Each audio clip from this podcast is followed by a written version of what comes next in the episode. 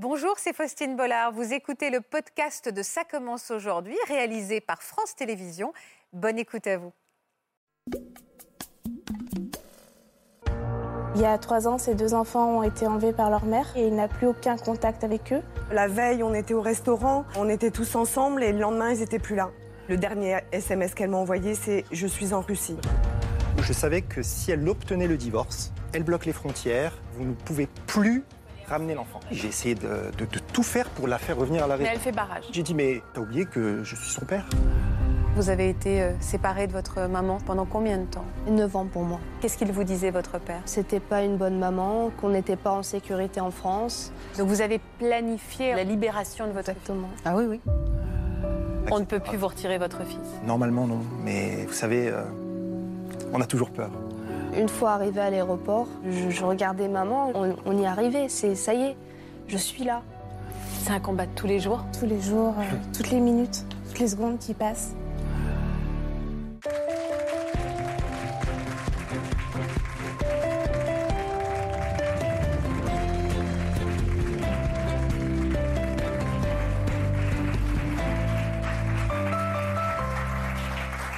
À tous et merci de nous être fidèles. On se retrouve pour la suite de notre semaine spéciale consacrée à ces êtres qu'on aime et qu'on recherche. Et aujourd'hui, je vous propose de faire connaissance avec de véritables combattants, des pères et des mères qui se sont retrouvés un jour sans leurs enfants, évaporés du jour au lendemain à la suite d'un rapt parental. Cet après-midi, ils vont nous raconter évidemment cette terrible absence, leurs années de recherche, de lutte et parfois leur opération commando pour aller récupérer leurs enfants à des milliers de kilomètres. Et puis vous entendrez le témoignage également très rare d'une jeune fille qui a été enlevée et retenue par son père pendant 4 ans. Merci Yasmina d'être avec nous. Bienvenue dans Ça commence aujourd'hui. Bonjour à tous.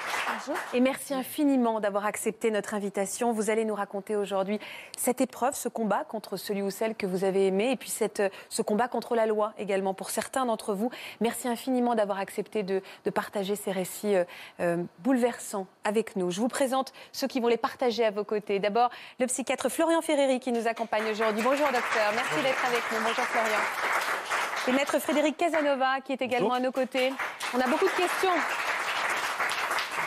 On a beaucoup de questions à vous poser, maître, parce que derrière ces récits, il y a aussi des interrogations absolument insoutenables hein, et des réponses qu'il faut absolument nous donner parce qu'on ne comprend pas tout. Je voudrais qu'on commence d'abord avec vous, Stéphanie et Fabien. Vous êtes frères et sœurs. Fabien, je précise que vous êtes euh, malentendant, mais vous êtes accompagné aujourd'hui pour, euh, pour nous suivre. Je sais aussi que vous savez euh, lire sur les lèvres. Merci infiniment d'avoir accepté d'être avec nous. C'est vous, Stéphanie, qui avez pris contact avec notre rédaction? Oui, tout à fait. Pourquoi c'était important? C'était important parce qu'aujourd'hui, Fabien est bloqué dans une situation euh, inhumaine.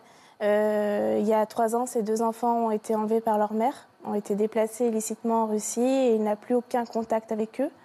Aujourd'hui, on est bloqué, on est justice contre justice et c'est pour ça qu'on est ici aujourd'hui pour en témoigner et pour faire avancer euh, son affaire et son histoire. Et nous, c'est aussi pour ça qu'on a proposé cette émission. C'est pour vous aider. Votre histoire a vraiment beaucoup ému la rédaction de Ça commence aujourd'hui. On avait vraiment envie de se mobiliser à vos côtés. On va regarder des images qui racontent aussi votre histoire et également la détresse dans laquelle vous vous trouvez aujourd'hui. On en parle juste après avec vous. Regardez.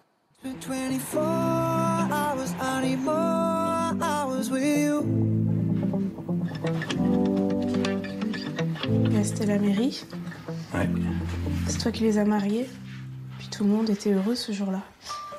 Fabien et son ex-femme se sont rencontrés euh, sur Internet. Ils ont entretenu une correspondance pendant plusieurs mois et après elle est venue en France euh, et c'est là qu'ils ont euh, scellé leur, leur couple. C'est bizarre parce qu'ils avaient l'air heureux, même la famille, ses parents, elle. Pendant les cinq années euh, qu'ils sont restés ensemble, ils étaient joyeux, ils avaient tout ce qu'il faut, euh, c'était normal. quoi. Mon ex-belle-sœur, c'était une femme euh, que moi je trouvais très gentille. Ils étaient assez passionnels, fusionnels, euh, très proches l'un de l'autre. Ils ont eu deux enfants, donc Séraphine et Lucian. I cannot see. Walk out the door, Séraphine dessinait sur des tracteurs. look at the stars beneath. Ah oui, ça c'était vos dernières euh, vacances à la mer. Vous étiez content? Content. Content? Là, c'était en vacances, juste avant de partir. Toi, tu pensais qu'elle allait partir? Sais pas pourquoi elle est partie. Hum, Tu sais pas pourquoi elle est partie. En novembre 2015, le matin, il est parti, il a vu ses deux enfants, il est rentré le midi pour manger, euh, il n'y avait plus personne euh, à leur domicile. Pour Fabien, cet enlèvement, ça a été un choc émotionnel euh, parce qu'il s'y attendait pas du tout, il n'y avait pas de signe précurseur. I don't understand this. Le soir, ils étaient souriants, Content. ils étaient contents, ouais, vous aviez mangé tous ensemble. Et le lendemain matin, elle est partie. Je pense que lui, il a espoir de voir ses enfants très vite et garder euh, contact avec les jouets de ses enfants, avec le linge de ses enfants. Pour lui, c'est très très important. Pour essayer de garder le moral. T'avais acheté, acheté en Alsace la cigogne tout ça. Ouais, pour dormir, il se grattait le nez. Et puis, il aimait bien les tracteurs. Tu vois, Stéphanie, ça fait la troisième fois que je viens. Si je suis pas revenu, c'est parce que j'ai beaucoup de tristesse de voir tout ça et que les enfants ne, ne reviennent jamais euh, voir leurs jouets, ni les défaire, ni rien. Pour moi, c'est trop dur. C'est dur pour tout le monde. Un jour, Séraphine et Lucian, ils vont défaire leurs cadeaux. Sûrement. Bah oui, on attend. Alors, le, le collectif, il a été créé il y a à peu près un an. C'est un collectif de soutien. C'était avant tout pour euh, soutenir euh, Fabien et puis pour lancer des campagnes aussi un peu de communication et interpeller le plus grand nombre. On n'a même pas eu besoin de demander aux personnes, c'est venu naturellement euh, pour nous soutenir. Donc c'est un appui très très très important pour nous, la famille. Bonjour. Bonjour tout le monde. Fabien et son papa se sont rendus en Russie durant 12 jours euh, dans l'espoir de voir les enfants et assister à deux jugements russes euh, qui avaient lieu. Concrètement, c'est quoi le verdict alors? Le juge a conclu comme quoi on n'avait pas ramené des nouveaux éléments au procès de 2016, donc le retour des enfants n'est pas possible en France, ils resteront en Russie. Je crois qu'on ne peut pas rester les bras ballants sans, sans faire quelque chose. Quoi. Il faut absolument que ça, que ça réagisse vite, parce qu'aujourd'hui, il faut savoir qu'ils ont 4 et 6 ans. Ça va vite le temps. D'avoir des gens qu'on ne connaît pas qui se mobilisent pour vous, ça, ça provoque beaucoup de choses, quoi, mais ça lui donne surtout beaucoup de force. Fabien aussi, je voudrais que tu saches qu'on sera solidaires jusqu'au dernier jour. On est tous avec toi.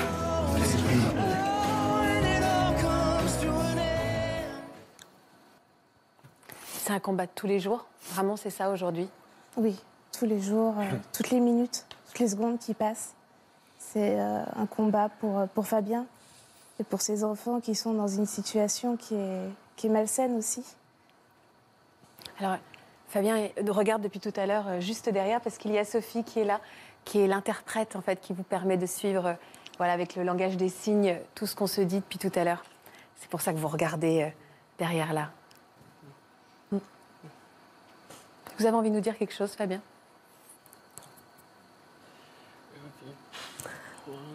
Bon, c'est vrai qu'aujourd'hui, euh, je suis encore, euh, même si ça fait euh, trois ans, je suis encore sous le choc parce que je ne comprends toujours pas ce qui s'est passé. Je ne comprends toujours pas pourquoi elle est partie. On vivait très bien, on s'aimait.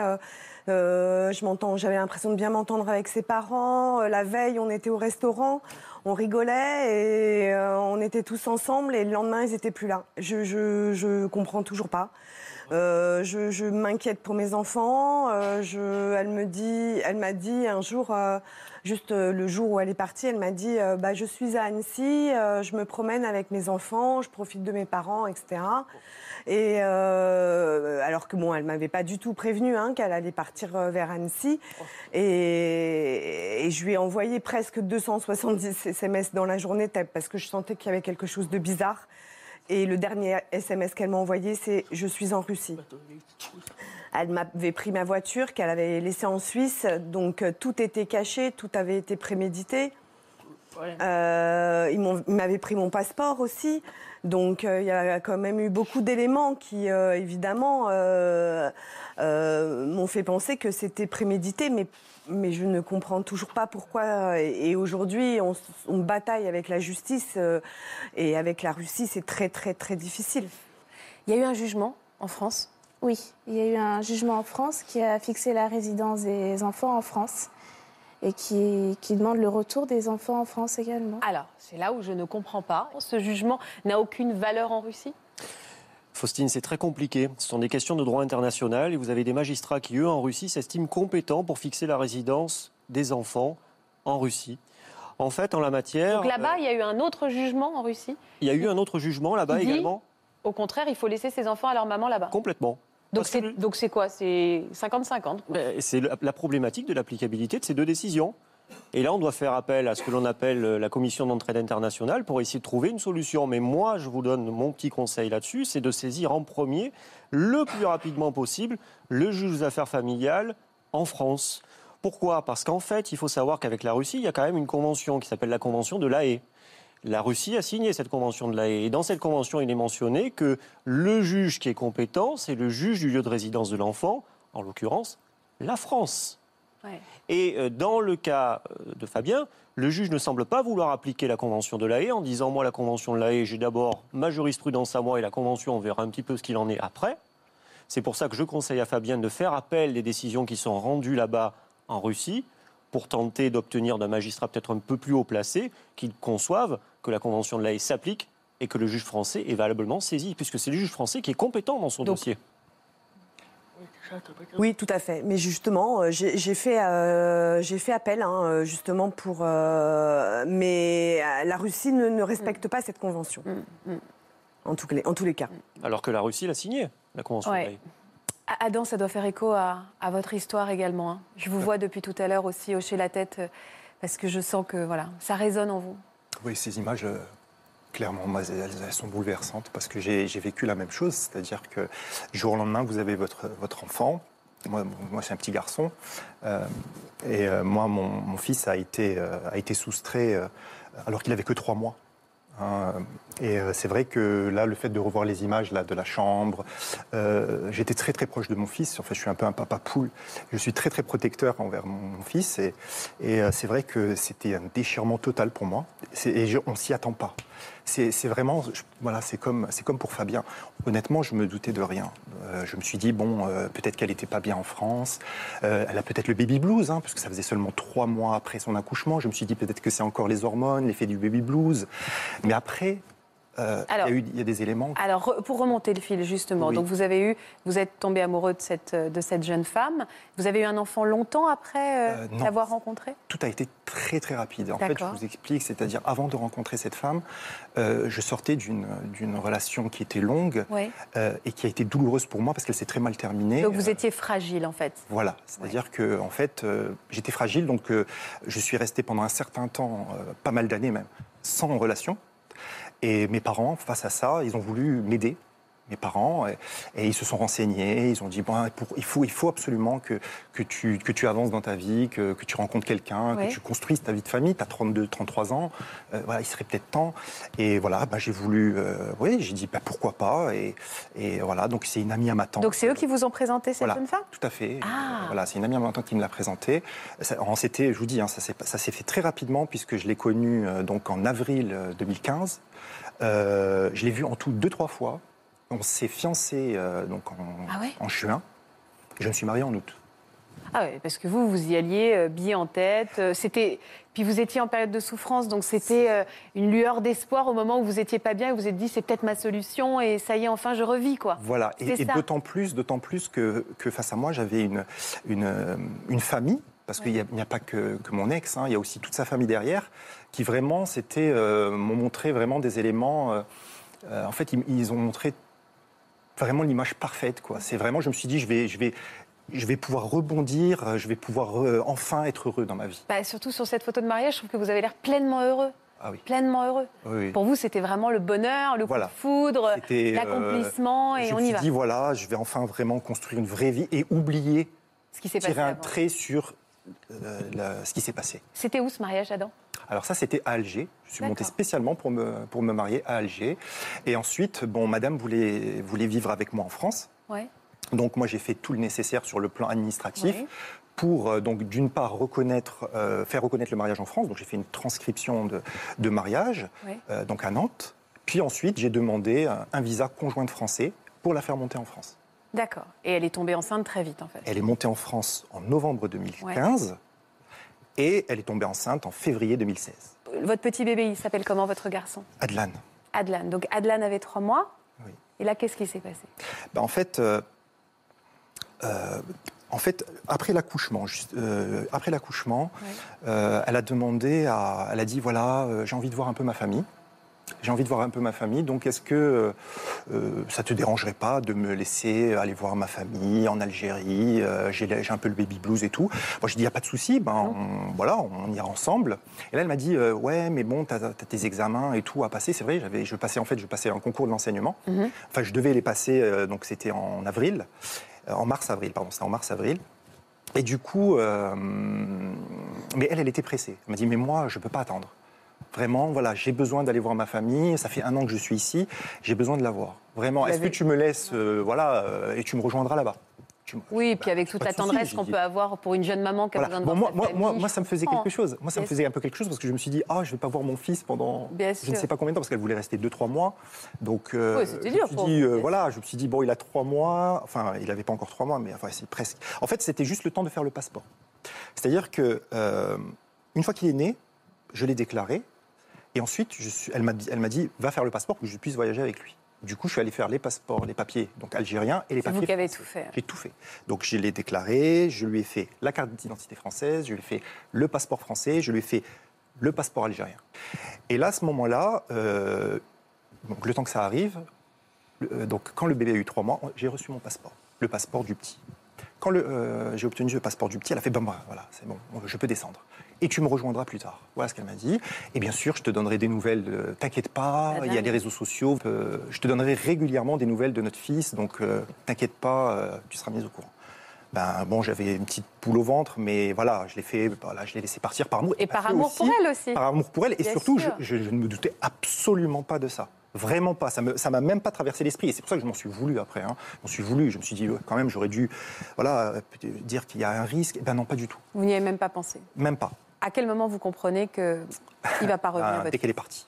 Dès qu'elle est partie Oui. Pourquoi Parce qu'en fait, quand elle est partie, le, jour, le soir même, elle devait euh, me contacter pour me dire qu'elle était bien arrivée. Normal. Voilà, elle me donnait des nouvelles de l'enfant. J'attendais son appel, j'attendais, j'attendais, aucune nouvelle. Je dis, qu'est-ce qui se passe, mince, est-ce qu'elle est bien arrivée Alors j'appelle, j'appelle, ça répond pas. J'appelle encore, ça répond pas. Je fais, mince, qu'est-ce qui s'est passé Il s'est passé Ouais, vous êtes inquiet. ouais. Et au bout d'un moment, je l'ai eu au téléphone.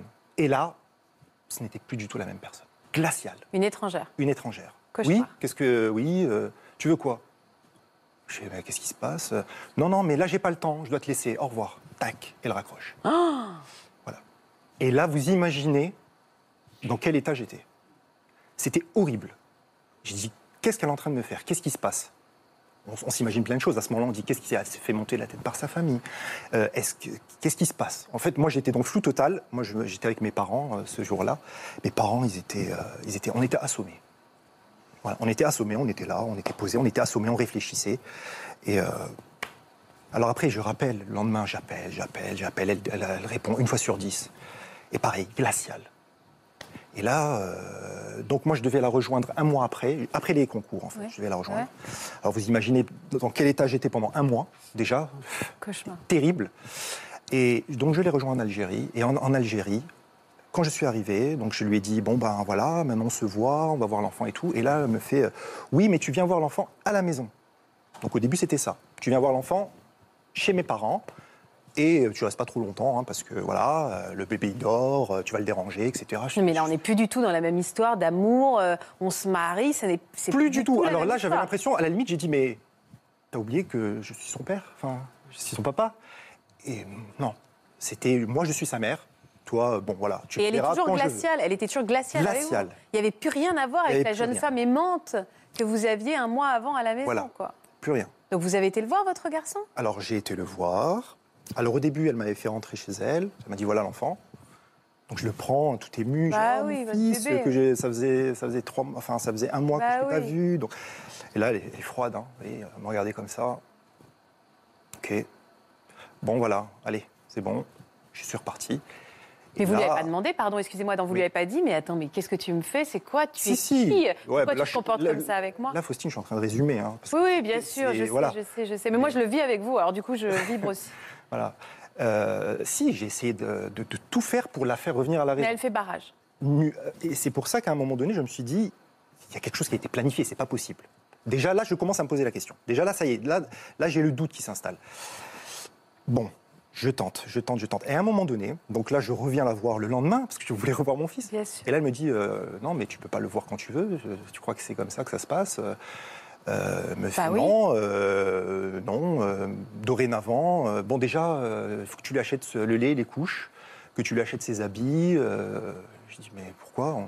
Enfin, on n'est on n'est pas séparés, j'ai tout ramené, je t'ai donné de l'argent, je lui avais donné 200 euros pour descendre et tout. J'ai fait, mais pourquoi tu me fais ça? Elle me fait, oui, mais parce que, de toute façon, entre nous, ça va pas. De toute façon, euh, je vais demander le divorce. D'accord? Bon, alors comment on va faire avec l'enfant? Bah écoute, euh, bah, tu viendras le voir en Algérie. Oh Alors au début, c'est ce qu'elle me disait. hein. Au début, tu viendras le voir en Algérie, tu pourras le voir autant que tu veux, il n'y a aucun souci. Ok. J'essaye de revenir une autre fois. La descente aux enfers. quoi. Descente aux enfers. Elle me claque la porte au nez. Donc on devait revenir ensemble le 6 avril. C'était fixé, on devait revenir ensemble le 6 avril. Le 5 avril, la veille de notre euh, retour en France Soi-disant. programmé, programmé, d'accord, je reçois un huissier de justice au domicile de mes parents. C'était quoi? Demande de divorce. D'accord. demande de divorce. C'est, en fait, c'est même pas une demande de divorce qui est reconnue par, euh, par, par la convention, par le, le- La loi C'est française. même pas voilà, c'est même pas reconnu. C'est un divorce qui n'est même pas reconnu par la loi française parce que c'est une répudiation unilatérale. C'est une répudiation, voilà, clairement. Donc euh, voilà. Elle demande une répudiation. Voilà, elle demande une C'est quoi une répudiation Demander une répudiation mais- C'est le fait de divorcer dans certains pays sans justificatif, sans euh, motif particulier, si ce n'est euh, j'ai envie de divorcer, point, je n'ai pas de justification à donner, je répudie mon époux ou mon épouse directement. Et on Donc j'avais envie, puis j'ai plus envie, quoi. Ce qui est en droit français est parfaitement illégal, hein, ne fonctionne pas. Incroyable. Donc vous, vous recevez en plus, vous ne savez même pas ce que c'est, Bah j'imagine. non, c'était écrit en arabe, donc j'ai dû le faire traduire. Euh, et puis là, alors là, c'est encore, le- encore un autre coup de massue. Parce que là, elle demande des sommes astronomiques. Clairement, euh, elle demande donc une, euh, bien sûr la garde de l'enfant, une pension alimentaire, mais astronomique. Donc voilà, je vois que Fabien réagit. Pareil que moi, ouais, c'est- Voilà. c'était exactement la même chose. ouais. Euh, voilà, une pension astronomique, parce qu'il il faut savoir hein, que euh, l'équivalent de ce qu'elle me demandait euh, pour un salaire en Algérie, c'était quasiment l'é- l'équivalent d'un salaire de cadre supérieur. Alors après, moi, je, je regarde ça, donc euh, pension alimentaire astronomique, elle veut la garde de l'enfant total, alors elle, elle, elle, elle- elle dit des monstruosités, des monstruosités pardon, sur moi que je préfère même pas évoquer. Bien Ah, donc elle vous accuse de choses des horribles. choses horribles, Ok. pour bien sûr justifier. Alors en plus, j'ai été condamné, enfin, elle demandait, pardon, que je- à ce que je sois condamné pour les, les- les monstruosités pour lesquelles elle m'accusait, pour en- en avoir de l'argent en plus. Donc au-delà de vous, vous voler votre Comme fils, moi. elle veut vous Alors, faire du mal. en C'est fait. exactement comme moi, dit Fabien. Comme moi. Moi aussi, elle m'a, elle, elle m'a, elle m'a accusé de maltraitance. euh, Enfin, c'est fou. Ça, se- Voilà. Et puis c'est classique. famille. Après, moi, quand j'en ai parlé, j'en ai parlé hein, à un huissier de justice euh, là-bas en Algérie, elle me fait, mais c'est classique. hein. Elle me fait, euh, vous n'êtes pas le seul, il y a énormément de cas comme le vôtre. Ah, là- alors là, j'ai dit, non, mais je ne vais pas me laisser faire, c'est pas possible. Euh, donc je suis retourné ben, seul en, en France. Ouais. Euh, avec mes parents, on est remonté parce qu'on était descendus ensemble, on est remonté ensemble. Ils voulaient être là, mes parents, hein, parce qu'ils ils voyaient que, que, que psychologiquement, là, j'avais pris un coup de massue total. Et encore, elle nous envoie sa maman nous agresser à l'aéroport. Parce que pourquoi? Parce que j'avais des papiers français de l'enfant. Et c'est là que j'ai compris que j'ai été victime donc d'un coup monté. Et euh, en plus, après, bien, bien sûr, après, il y a tout qui vous revient. Ah, mais je me souviens des heures qu'elle passait ça. au téléphone quand j'étais pas là avec, la, avec ses parents. euh, Et voilà. Et après, en fait, on a, voilà, on après, on se rend compte des choses. Mais alors là, voilà, c'est un conseil que je donne à tout le monde. hein. Il faut agir très très vite. C'est ce que disait euh, Maître. Ah, c'est une affaire qui est en cours, hein, donc c'est compliqué Voilà. parce que quand on vous très, très vite. écoute, ça c'est votre version évidemment. Bien sûr. Et, euh, et je vous écoute et je, je comprends tout ce que vous ressentez, mais cette affaire est quand même en cours, euh, en cours de, de- de jugement. Comment vous avez fait pour récupérer votre fils? Moi, ce que j'ai fait, c'est que j'ai demandé un droit de visite. C'est mon- sous conseil de mon avocate. Mon avocate, elle m'a dit bah, écoute, de toute façon, tu vas pas venir lui arracher de force. Ouais. De toute façon, elle- là, elle va, elle va porter plainte contre toi et tu vas, tu vas finir en prison. Donc, elle me fait il faut que tu aies l'autorisation légale de le voir. Ouais. D'accord? Donc, du coup, euh, j'ai demandé un droit de visite qui m'a été accordé le samedi de 10h à midi. Je suis venu avec huissier de justice, elle nous a claqué la porte au nez avec l'huissier de justice. Donc là, bah, procédure pénale enclenchée. Euh, elle a reçu un coup de fil donc, des autorités algériennes disant euh, Madame, euh, qu'est-ce que vous faites là? Euh, C'est quand même son papa. Vous n'êtes vous êtes pas encore divorcée. Vous n'avez pas encore l'autorité parentale, vous n'avez pas la garde. Donc on lui a dit, si vous voulez pas finir en prison, madame, Hum. au moins respectez le droit de visite de ce père. Elle a fini par le faire? Donc au, au final, donc ce 22 juillet, De elle a fini- 10h à midi. de 10h à midi, j'ai pris mon fils, je suis parti directement à l'aéroport. Est-ce qu'à un moment, et pardon de vous poser cette question, vous avez eu le sentiment en fonçant à l'aéroport avec votre bébé de vous aussi kidnapper votre fils Vous aviez peur qu'on vous le reprenne Vous aviez eu le sentiment de Ah cette oui, urgence-là ah, complètement. En fait, il fallait que j'agisse euh, dans le sens où je savais que si elle obtenait le divorce, que c'était sûr à 100% qu'elle allait obtenir la garde, parce que, parce que, c'est, euh, voilà, parce que déjà c'est une maman. Et en Algérie, en fait, euh, quand un bébé est, Mhm. on va dire quand un enfant a moins de, moins de 8 ans, moins de Eh 7 ben, ans, moins de 8 ans, voilà. Ouais. Euh, là, j'avais perdu 10 kilos, Faustine. hein. Je vous dis, c'était. Voilà. Euh, donc, quand un enfant est très très jeune, en fait, il est systématiquement confié à sa maman. Ouais. C'est comme ça. C'est la loi et elle le savait. Elle le savait. Donc il fallait agir avant qu'elle obtienne le Et en divorce. plus de ça, dans la loi algérienne, vous perdez l'autorité parentale. C'est-à-dire qu'elle récupère l'autorité parentale et à ce moment-là, donc une fois qu'elle a le divorce, elle bloque les frontières et là, vous ne pouvez plus. Donc il fallait ramener absolument passer la frontière avant. Avant que le jugement de divorce. Donc il y avait une course contre la montre. Complètement. Donc vous avez pris l'avion terrorisé par cette Terrorisé course par. contre la montre. et, Et- ouais, ouais. Mais vous êtes dans votre droit quand vous arrivez en France avec votre fils. Vous n'enfreignez aucune, Aucune loi. aucune loi. Tout à fait, parce qu'en fait, euh, j'avais pris le soin de porter plainte en France, Ouais. soustraction de mineurs. D'accord. J'avais, j'avais pris le soin d'alerter toutes les autorités compétentes, donc le ministère de la Justice, j'avais alerté euh, pareil le tribunal de grande instance, j'avais euh, donc euh, j'étais aussi en contact avec la brigade des mineurs de ma ville, la, la police aux frontières. Ouais. Donc dès que je suis arrivé avec mon fils, je me suis présenté spontanément à la police Pour aux dire, frontières je l'ai. j'ai ramené mon J'ai ramené mon fils, point barre. Voilà. Et elle, est- elle a cherché à le récupérer depuis? Bien sûr. Vous en êtes tout Ça fait combien de temps, Adam? Alors euh, j'ai ramené mon fils le 22 juillet 2017. C'est encore récent. hein. C'est très récent. J'ai demandé, euh, j'ai demandé tout de suite, j'ai saisi le juge aux affaires familiales pour qu'il statue sur l'enfant Ouais. euh, très rapidement. Euh, donc le, le juge aux affaires familiales a statué sur l'enfant en m'accordant l'autorité parentale, bien sûr, et puis la résidence, etc. On ne peut plus vous retirer votre fils. Normalement, euh, normalement non. Mais vous savez, euh, on a toujours peur. Est-ce que vous allez mieux aujourd'hui Ou est-ce que On on ne peut pas sortir euh, Vous êtes en reconstruction? Est-ce que, est que vous refaites à nouveau confiance? Est-ce que. Parce qu'aujourd'hui, vous êtes papa et maman, du coup, à la maison, j'imagine. Oui. Bah, je joue le double rôle. hein. C'est-à-dire qu'en fait, c'est bizarre, mais j'ai aussi un peu cette. ce- je m'en veux un peu. Je m'en veux un peu et je me dis, euh, est-ce que mon fils va, va souffrir du manque, euh, entre guillemets, de sa maman, puisque en plus elle a un droit de visite, hein, ma- madame a un droit de visite qu'elle euh, qu'elle n'honore pas. Et du coup, euh, j'ai peur qu'il voilà, qu'il lui manque quelque chose. Donc je joue vraiment, je suis papa poule et aujourd'hui presque maman poule. Je suis vraiment la, la figure d'attachement de mon fils aujourd'hui. J'ai envie de me retourner vers Florian. Est-ce que. On peut grandir, il y a beaucoup d'enfants qui grandissent avec un papa solo, mais qu'est-ce qu'on peut répondre à- aux peurs de ce papa solo?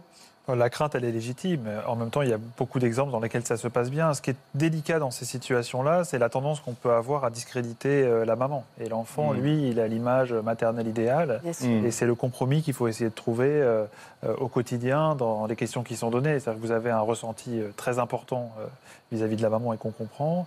Et en même temps, ce conflit qui concerne les parents Mm. euh, concerne pas tant l'enfant. Et, euh, et- et l'enfant, il va se positionner, il va poser des questions.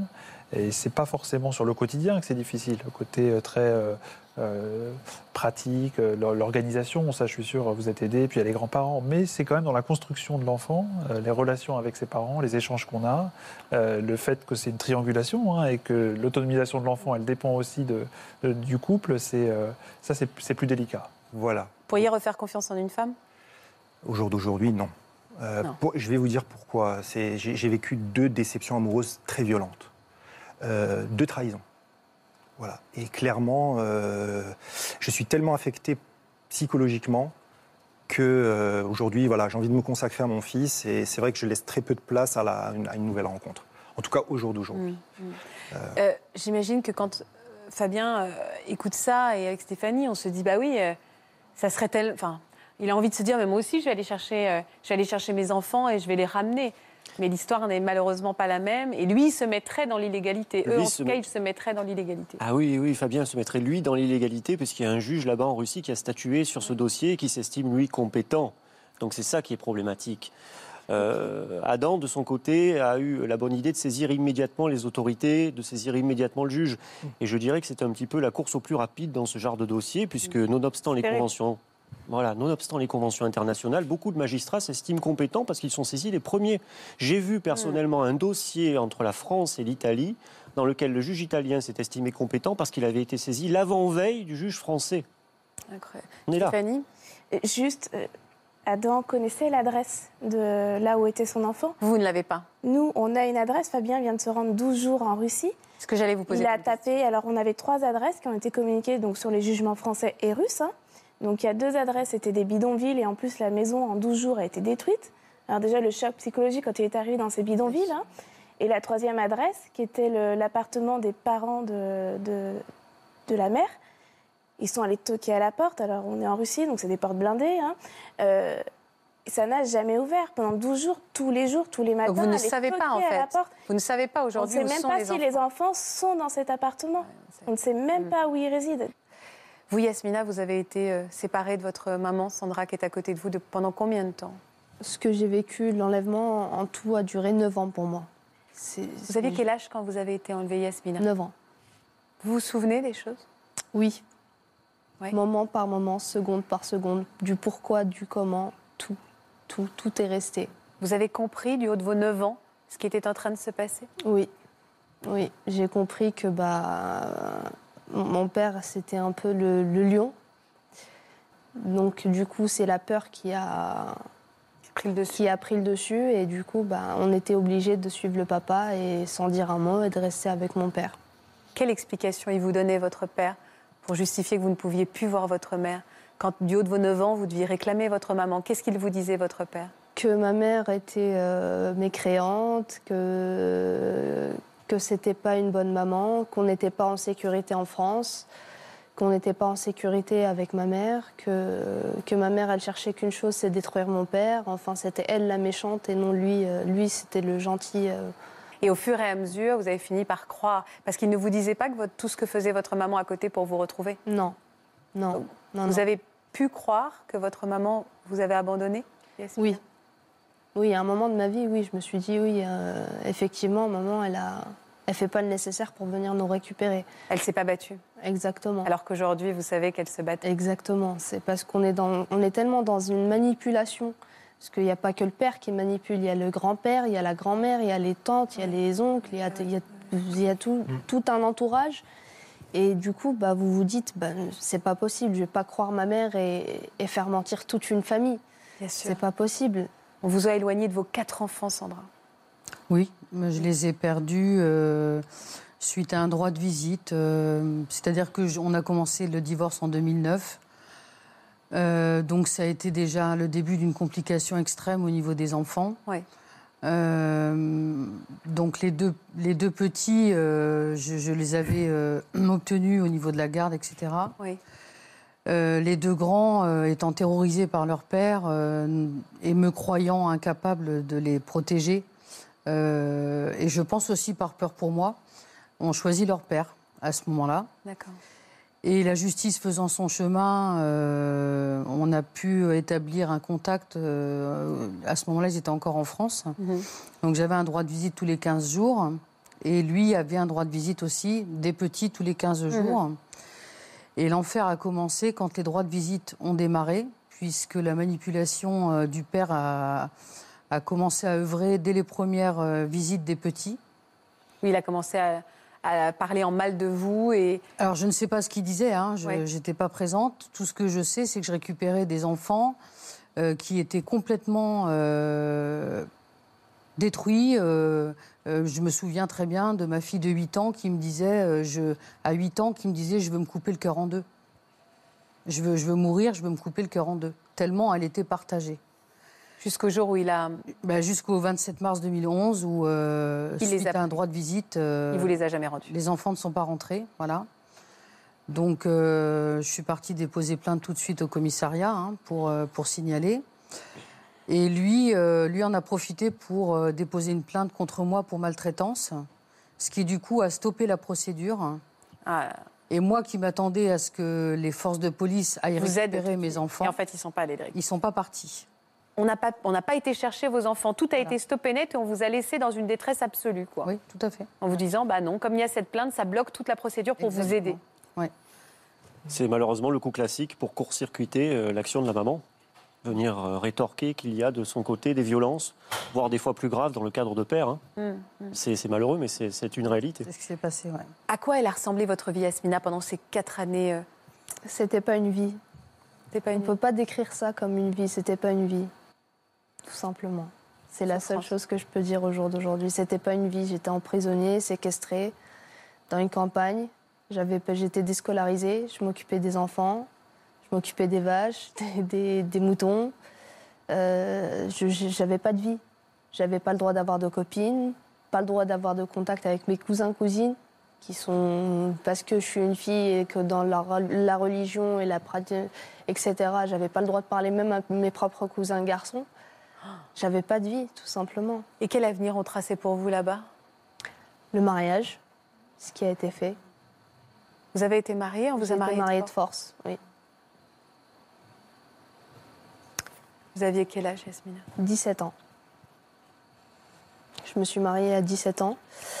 Euh, donc, comme j'approchais à l'âge de la majorité, il avait peur qu'à 18 ans, je reprenne, euh, que, que je, revienne en France, que je m'enfuis. Du coup, il m'a mariée. Ça a été un mariage euh, forcé.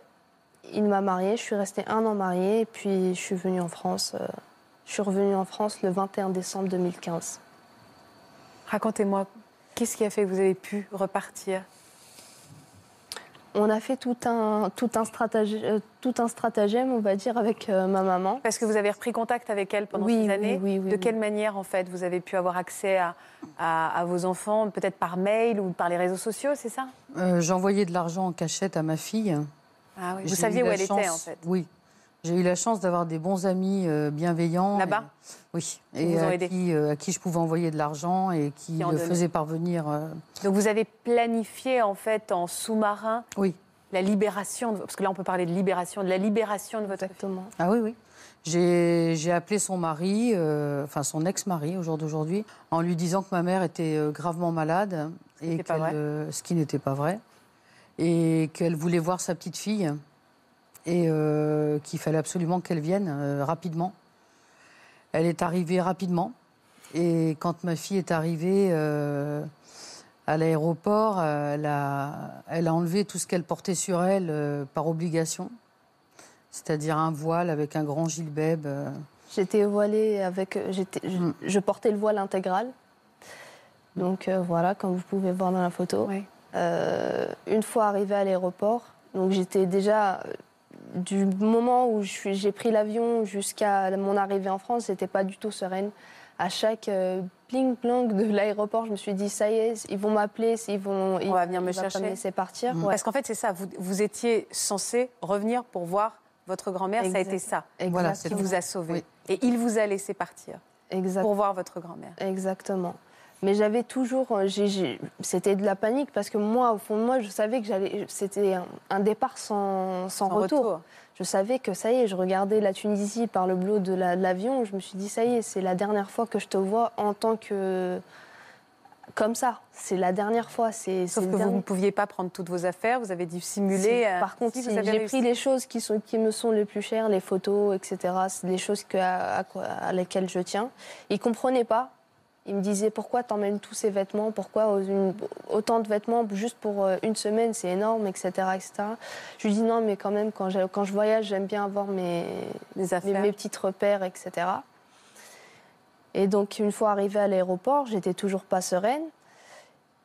Et une fois sortie, j'ai, on va dire, arraché, je sais pas si j'ai arraché le voile d'un coup.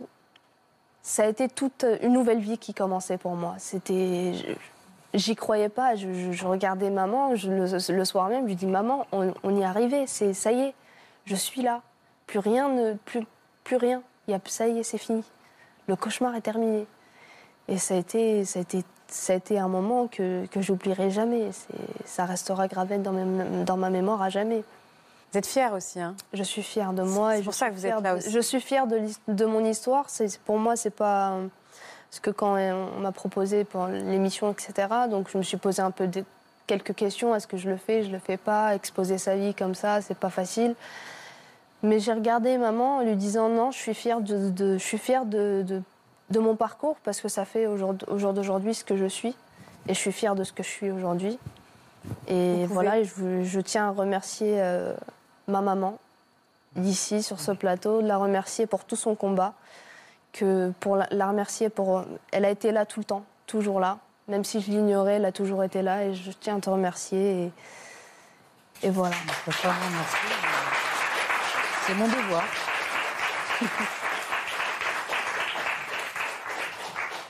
Mais je dirais que dans, dans ce genre de, Enfin, nous, on a un lien très très fort. hein. C'est à la vie, à la mort maintenant. C'est euh, c'est pour toujours. Et je veux quand même que vous. Enfin, je veux, je veux témoigner quand même pour tous les parents qui, qui vivent encore ça, euh, de, de la grande souffrance que les enfants ont.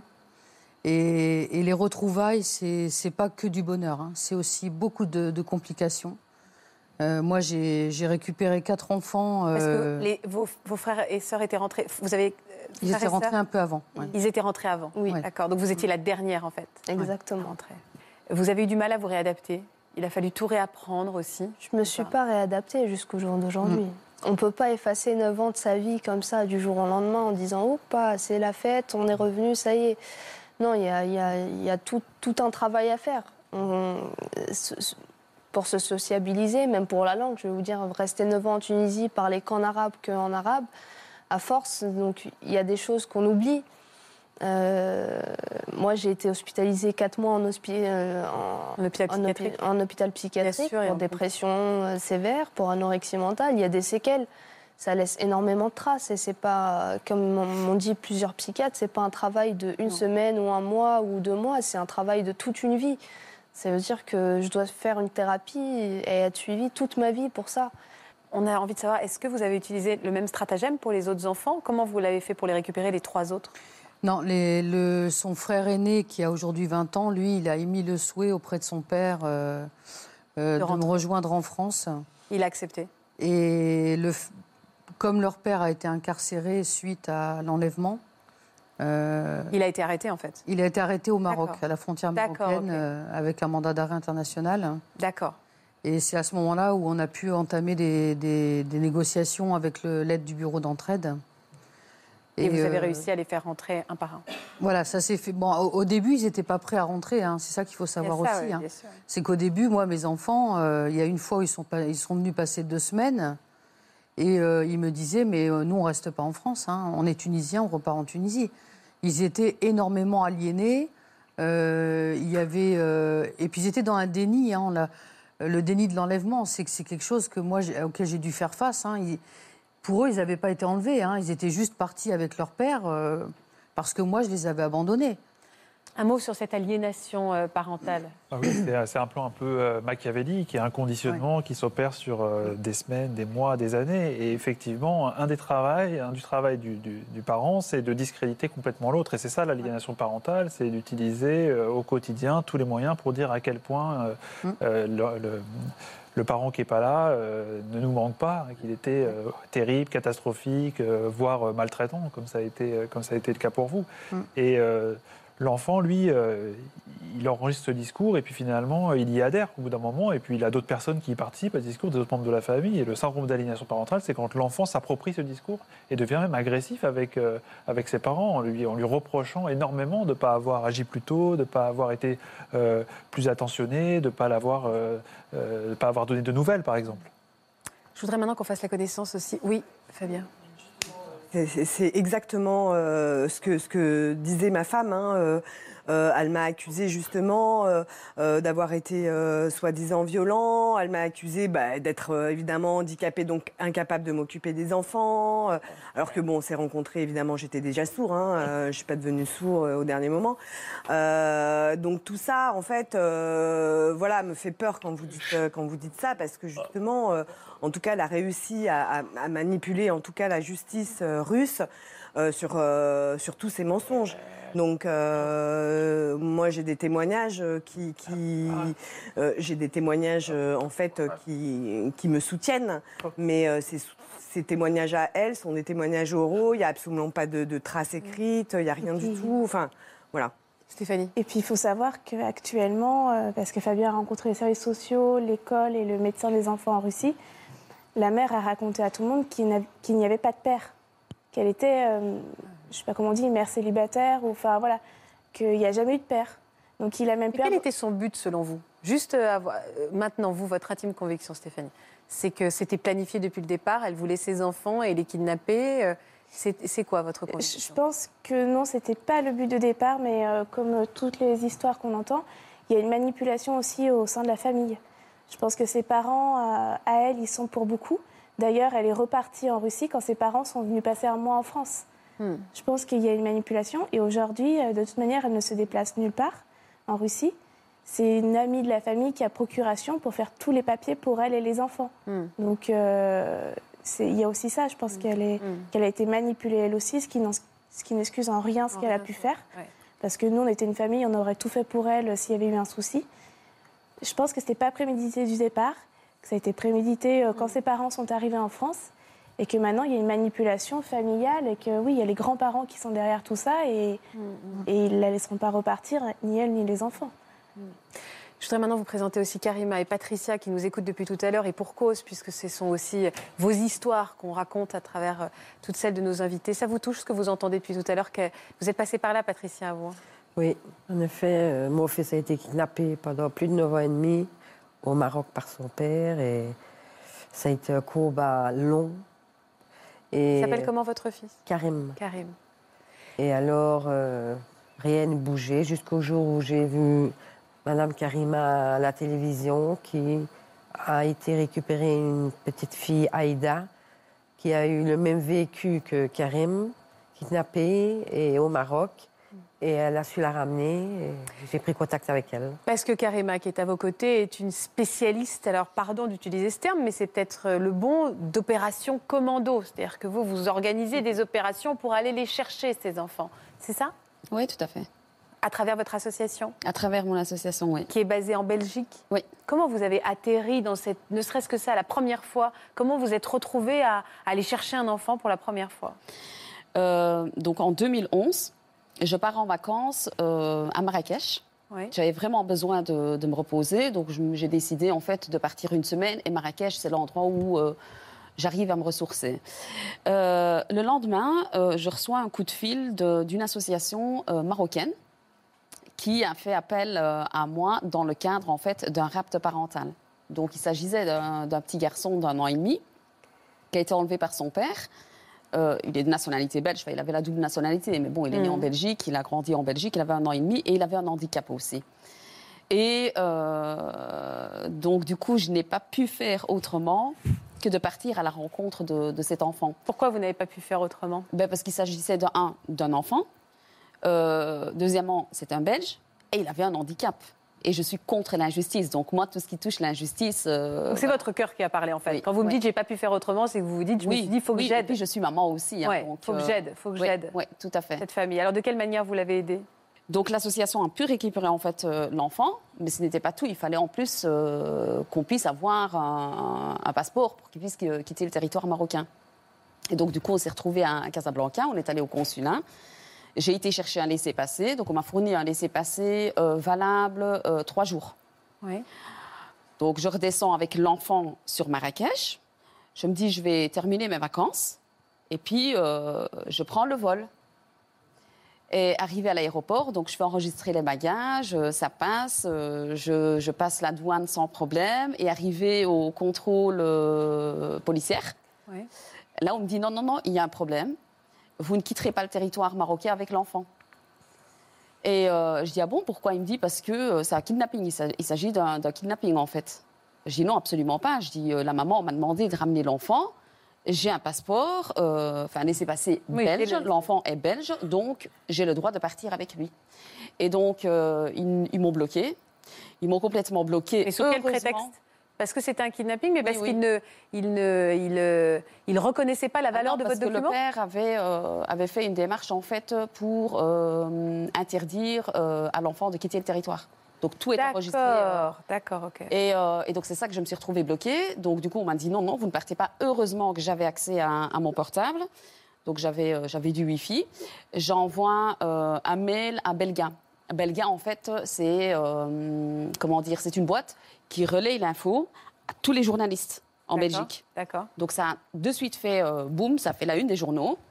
Donc du coup, j'ai certaines personnes, des ministres, euh, qui m'ont contacté, qui ont voulu euh, me venir en aide. Finalement, l'avion est parti. Et suite à ça, on est venu me trouver. On me dit OK, vous pouvez quitter le, comment dire, le- l'aéroport. Vous pouvez repartir en Belgique sans problème, mais l'enfant reste ici. Et ça, vous l'avez pas accepté? Bon, moi, je suis une obstinée, je suis une acharnée. Moi, il faut pas m'arrêter, quoi. Il avait quel âge, ce petit bonhomme? Un an et demi. Un an et demi. Et en plus, il faut savoir quand même qu'il avait besoin de soins et que pendant, pendant euh, pratiquement un an, il n'a pas eu ses soins, en fait, suite à, un- à son handicap. Comment vous avez réussi à le ramener, ce bébé Alors, alors? finalement, euh, donc, je, je suis, je suis retournée là où j'étais, donc euh, chez des personnes euh, de ma famille. Je me suis reposée, j'ai essayé de trouver euh, une solution. J'en ai trouvé deux. J'avais le plan A et j'avais le plan B. Donc le plan A, euh, j'ai réservé un vol, mais au départ d'Oujda. Le plan B, en fait, c'était de faire passer l'enfant par l'enclave espagnole. Alors du coup, euh, donc on a roulé la nuit, donc j'ai pris le taxi avec Ouais. le petit. Il y avait des, des contrôles. J'avais vraiment l'impression, en fait, de, de vivre l'histoire de Jamais sans ma fille. Pourtant, c'était pas mon enfant, hein. c'était l'enfant de quelqu'un d'autre que je ne connaissais absolument pas. Mais c'était vraiment cette histoire, jamais sans ma fille. Des contrôles, euh, je vais dire toute la nuit, on a roulé, on se faisait arrêter, vos passeports. Moi, je montrais mon passeport marocain, je voulais pas montrer mon passeport belge. J'étais voilée. Et, euh, et donc, du coup, on arrive à Oujda. Et euh, j'ai décidé en fait de, de me reposer un peu parce que j'étais fatiguée, on n'avait pas dormi. Je me dis je vais me reposer un peu. En plus j'avais l'enfant qui pleurait. Euh, une heure, une heure après, je me dis non non non, je n'attends pas parce que je prévoyais d'abord d'aller à l'aéroport en fait. Euh, j'avais le vol le soir et moi je suis arrivée le matin à Oujda.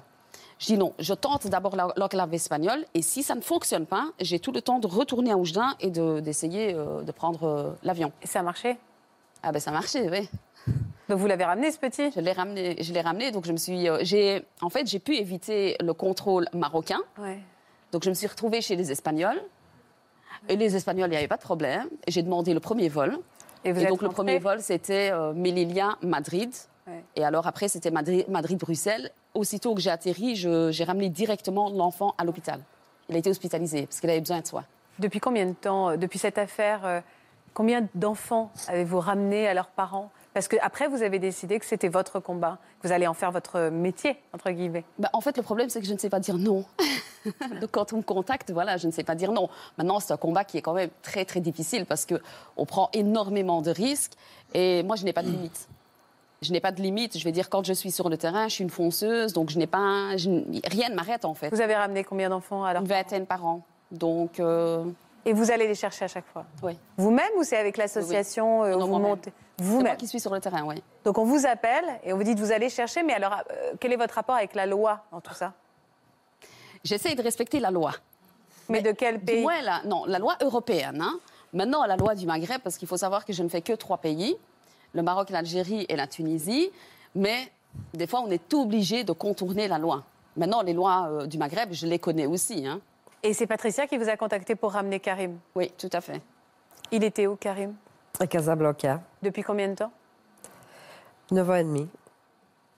Et c'était désespéré que vous avez appelé. euh, Ah oui, oui, parce que Carrément. j'avais interpellé euh, la justice, euh, Child Focus, euh, tout ce que je pouvais, les ministres, euh, tout le monde, mais On vous rendait pas il n'y votre. avait rien qui s'ouvrait à moi.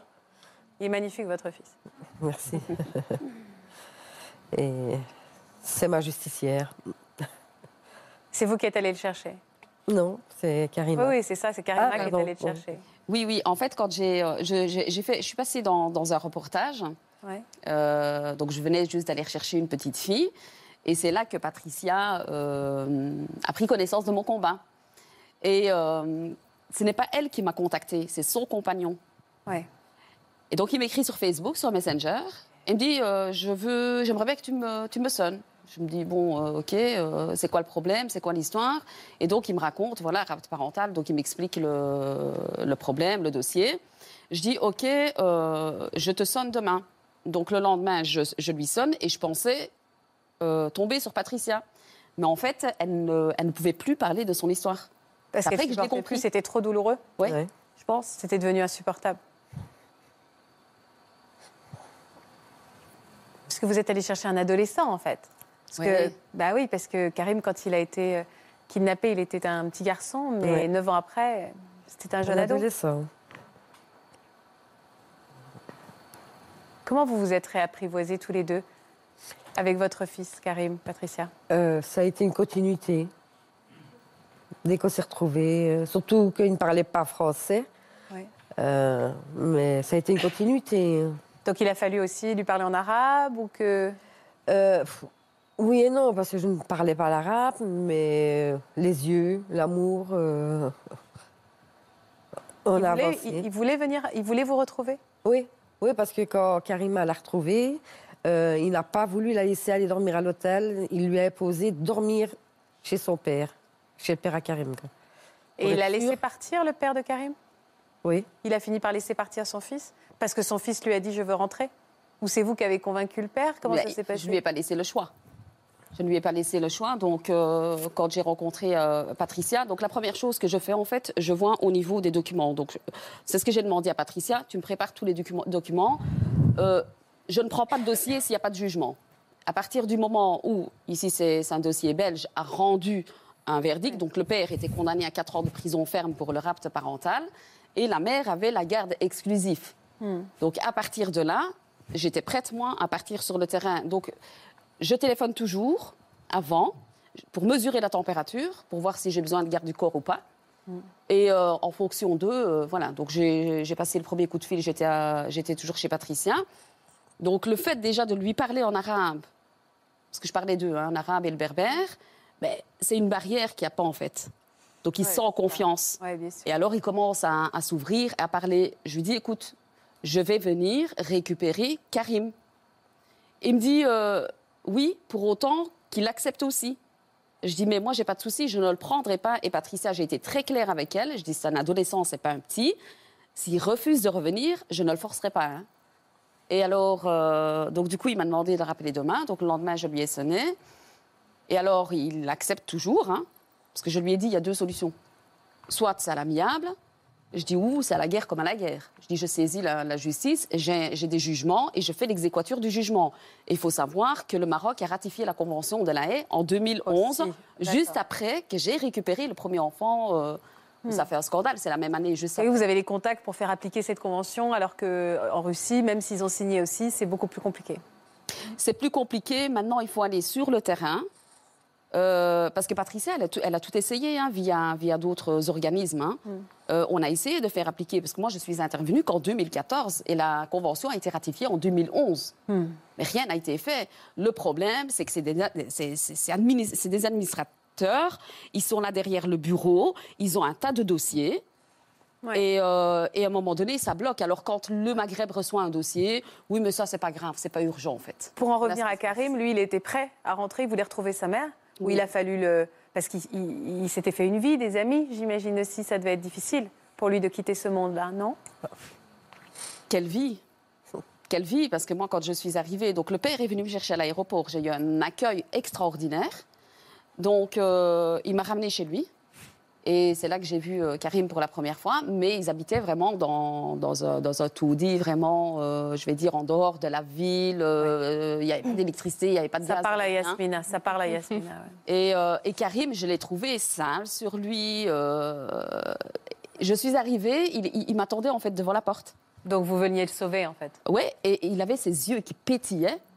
Mais rien que ce regard, je vais dire, voilà, pour moi, j'avais tout compris, quoi. hein. Je, je- je voyais bien ce qu'il attendait. Maître Oui, je voulais donner une information importante, je pense, à l'attention de toutes les personnes qui nous regardent aujourd'hui, qui sont peut-être dans le même cas ou en gêne du même cas. Le dénominateur commun de toutes nos histoires aujourd'hui, c'est la rapidité d'action. Et je tenais tout de même à dire qu'il y a un dispositif en droit français qui est intéressant et important, c'est l'opposition à sortie du territoire. Si vous avez la suspicion euh, que le père ou la mère de vos enfants veut partir Mhm. à l'étranger, immédiatement vous faites ce que l'on appelle une opposition à sortie du territoire. C'est très simple. Vous allez en préfecture ou en sous-préfecture retirer un imprimé. Si c'est le week-end, vous allez au commissariat. Et dans les quelques heures qui suivent, la préfecture, si vous avez quelques éléments, des SMS qui sont échangés dans lesquels euh, l'épouse ou la concubine menace de partir à l'étranger, tout de suite, vous délivrera tout de suite une proposition de sortie du territoire qui est valable Sans- 15 jours. Ah, d'accord. Sans avoir à justifier des tonnes Non, de papier, non. ça peut Sans- être très rapide. Ça peut être très rapide. Et derrière, on saisira le juge d'affaires familiales qui délivrera une interdiction de- sortie du territoire français. Yasmina. C'est pas ce qui s'est passé parce que le jour où mon père nous a enlevés, ça s'est fait en deux- parties. Donc il m'a, j'étais le- un peu le, le rat d'abora- de la- du laboratoire. quoi. Si je passe, ça passe, ça passe ou ça casse. Il y avait une interdiction de sortie du territoire français. C'était fiché et mon père était fiché aussi. Et pourtant, on est sorti quatre enfants plus, plus, plus le père. C'est incompréhensible Sans- parce sans que aucun- normalement les passeports sont référencés Schengen et normalement on ne peut pas sortir. Je ne sais pas ce qui s'est passé dans votre Non. cas. Je- et, et je suis sortie avec un laissez-passer. Je ne suis même pas sortie avec un passeport, pour vous dire. Ça va pas nous réconcilier avec euh, les autorités. Oui, et en même temps, je aussi. comprends votre révolte et quand on vous entend à quel point ça peut être euh, Bah, insupportable. Adam? Oui, justement, ce genre de cas euh, font qu'on n'est jamais réellement tranquille en tant que père ou mère euh, qui ont été victimes déjà d'un rapt, euh, même avec une, une interdiction de sortie du territoire français, hein, ce qui est le cas de, de mon petit garçon jusqu'à sa majorité, hein, puisque le juge a statué. Euh, on a toujours ce doute et on nous dit que euh, bah, aucun, aucun système n'est fiable à 100% et que bah, elle peut très bien euh, voilà, passer par d'autres chemins, éviter les autorités, etc. Donc on a toujours cette Oui. peur, cette appréhension. On se dit, et moi, en l'occurrence, dans mon cas, euh, mon, mon- c'est encore un bébé, hein, il va être scolarisé l'année prochaine. On se dit, voilà, à l'école, comment est-ce qu'il faut que je le dise à la mère? Est-ce qu'il ne faut pas que je le dise? Est-ce que, vous voyez, il y a toujours cette peur, cette appréhension Mm. qui va rester, qui va demeurer. Est-ce qu'il faut en parler d'ailleurs? Je, je- je réponds juste à la question, enfin, à- une question qui est soulevée. Il a deux ans et demi, votre petit garçon, ou deux ans? Non, même pas. Mais il a même pas deux ans. Il a même pas deux ans, oui. Il est scolarisé l'année prochaine. Est-ce qu'il faudra lui raconter ce qui s'est passé? Il va avoir besoin d'informations sur son histoire personnelle. Alors Mm. après, avec les mots adaptés à l'âge, mais euh, le non-dit, c'est quelque chose de- de- d'extrêmement compliqué et euh, c'est souvent déconseillé. Donc, euh, connaître un peu d'où on vient, ses racines, quand on coupe les racines à quelqu'un, il est souvent très malheureux. Mm. Après, trouver les mots, se faire accompagner, on n'est pas obligé de le dire soi-même, on peut, on peut le faire à plusieurs, c'est c'est souvent, c'est ce qui est préconisé.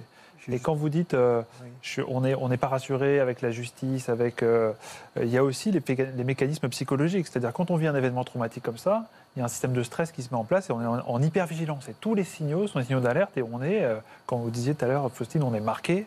Euh, oui, on est marqué parce que euh, tout de du quotidien devient un signal d'alerte en disant voilà, il peut se passer le pire euh, dans la minute, quoi. Et ça, c'est ce qu'il y a de plus éprouvant quand on vit ces situations.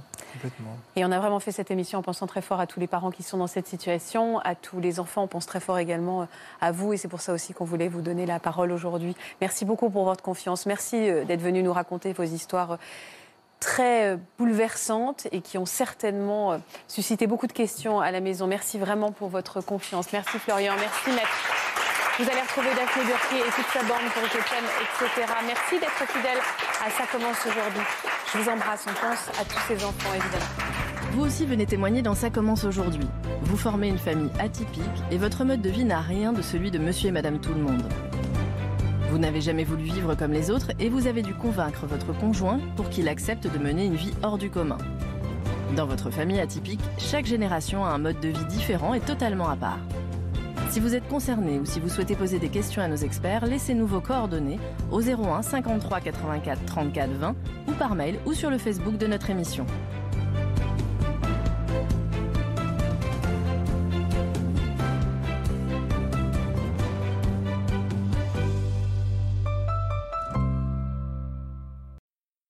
Voilà, j'espère que ce podcast de Ça commence aujourd'hui vous a plu. Si c'est le cas, n'hésitez pas à vous abonner. Vous pouvez également retrouver l'intégralité de nos émissions sur France.tv.